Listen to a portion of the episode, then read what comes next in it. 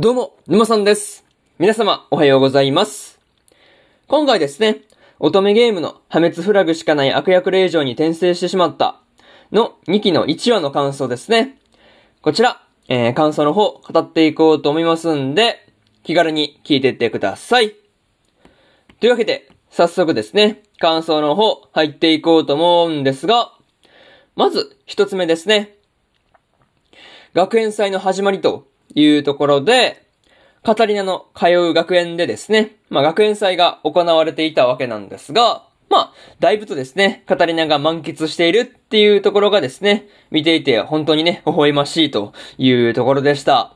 なかなかね、うん、楽しんでる感じってなかなか、見ているこっちとしてもすごい楽しくなってくるというかね、なんかそういう感じがあったなっていうところでした。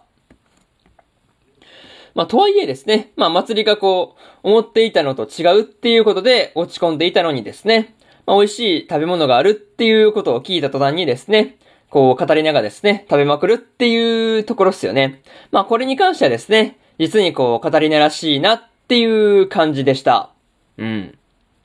そう、なかなかね、その辺はやっぱりこう、まあ、食い意地というか、なかなか、そういう辺に関してはやっぱりこう、カタリナらしいよね。そう。なんかそういうことは見ていて感じたなっていう話と、またですね、メイドのアンからですね、まあ、スキップするなとかね、いろいろと、いろいろとですね、まあ、こう言われていたわけなんですが、まあ、普通にね、スキップしちゃってるっていうのもまたですね、こう、まあ、そうだな、公爵令嬢らしからぬというか、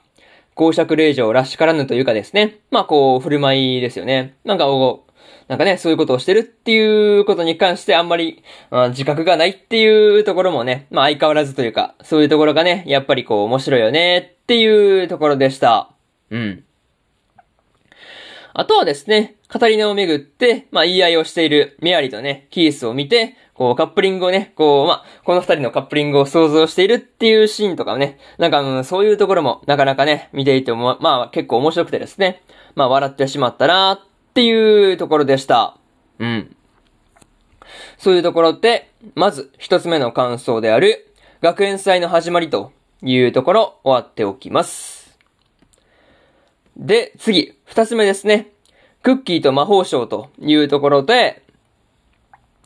カタリナもですね、マリアと同じように魔法省に行きたいっていうね、まあまあ、魔法省に行くんだっていうことをまあ、決めていたわけなんですが、まあその時のね、こう、マリアが本当に嬉しそうだなということをね、見ていて、まあわかりやすいというかね、うん、そういう感じがありました。うん。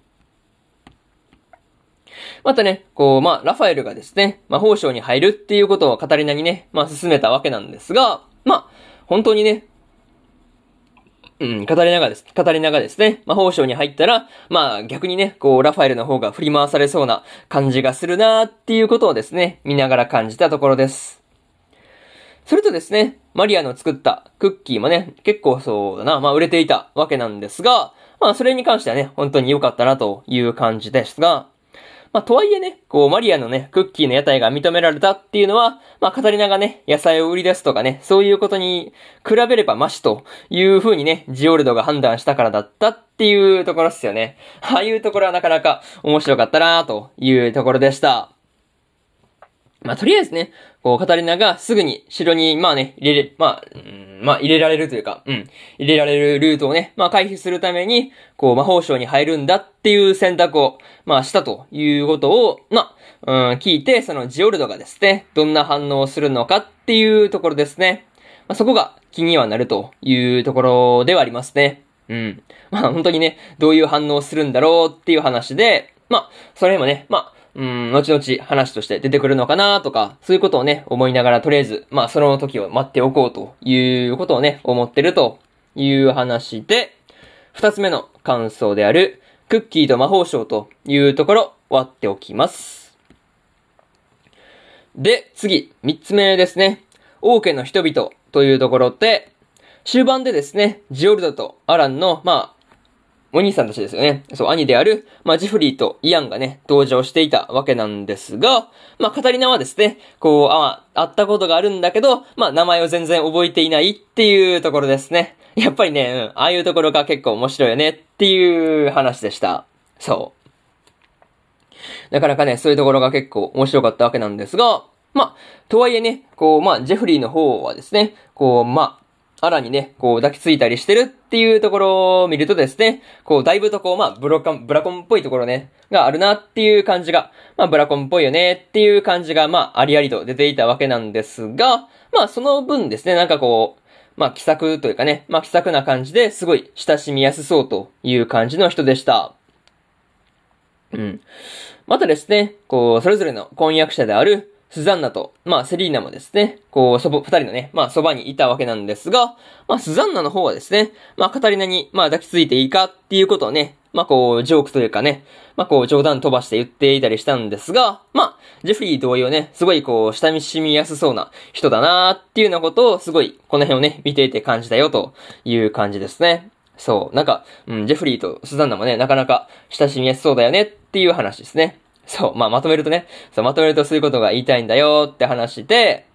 まあ、なかなかね、多くの人たちも、すごいこう、癖が強そうな感じがあるんですけど、まあ、これからね、まあ、どんな風に、まあ、語りながらですね、まあ、多くの人たちと、まあ、関わっていくのかっていうところですね。まあ、そういうところがすごい、今から楽しみなところというので、えー、三つ目の感想である、多くの人々というところ、終わっておきます。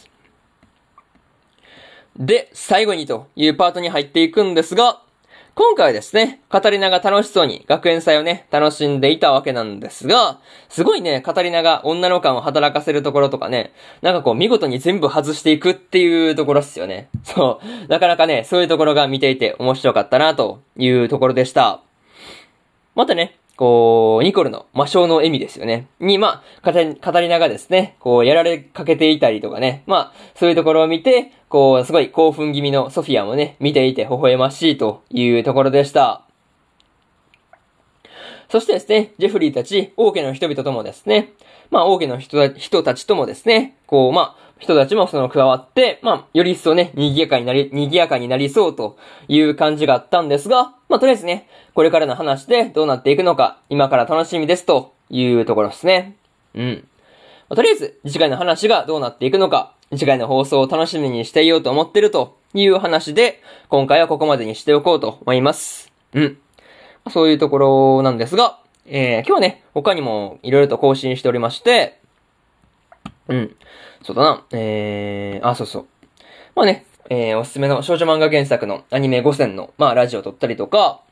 あとはね、あ、そうだ、あれね、2021年の、まあ、春アニメの、春アニメの、その、まあ、ラジオでの再生回数ランキングですよね。まあ、これをこう、組み立てたんで、それの、まあ、うん、まあ、発表ですよね。まあ、それをやってるというところで、うん。で、そうやってるんだっていう話を、まあ、まあ、予告というかね、今日はこんなの公開してますよぐらいの感じで、まあ、ね、まあ、喋っておこうかなっていう感じです。はい。まあ、そういう感じと、明日はですね、雲ですが何かの第24話の感想と、魔法科高校の優等生の第1話の感想、そしてですね、日暮らしの泣く頃に卒ですね、の、えー、1話の感想と、あとは、スカーレットネクサスの、えー、2話の感想ですね。この4本、えー、1、2、3、4と更新しますんで、よかったら明日もですね、ラジオの方、聞きに来てもらえると、ものすごく嬉しいですというところで、えー、本日、1本目のラジオの方、終わっておきます。以上、沼さんでした。それでは、次回の放送でお会いしましょう。それじゃあまたねバイバイ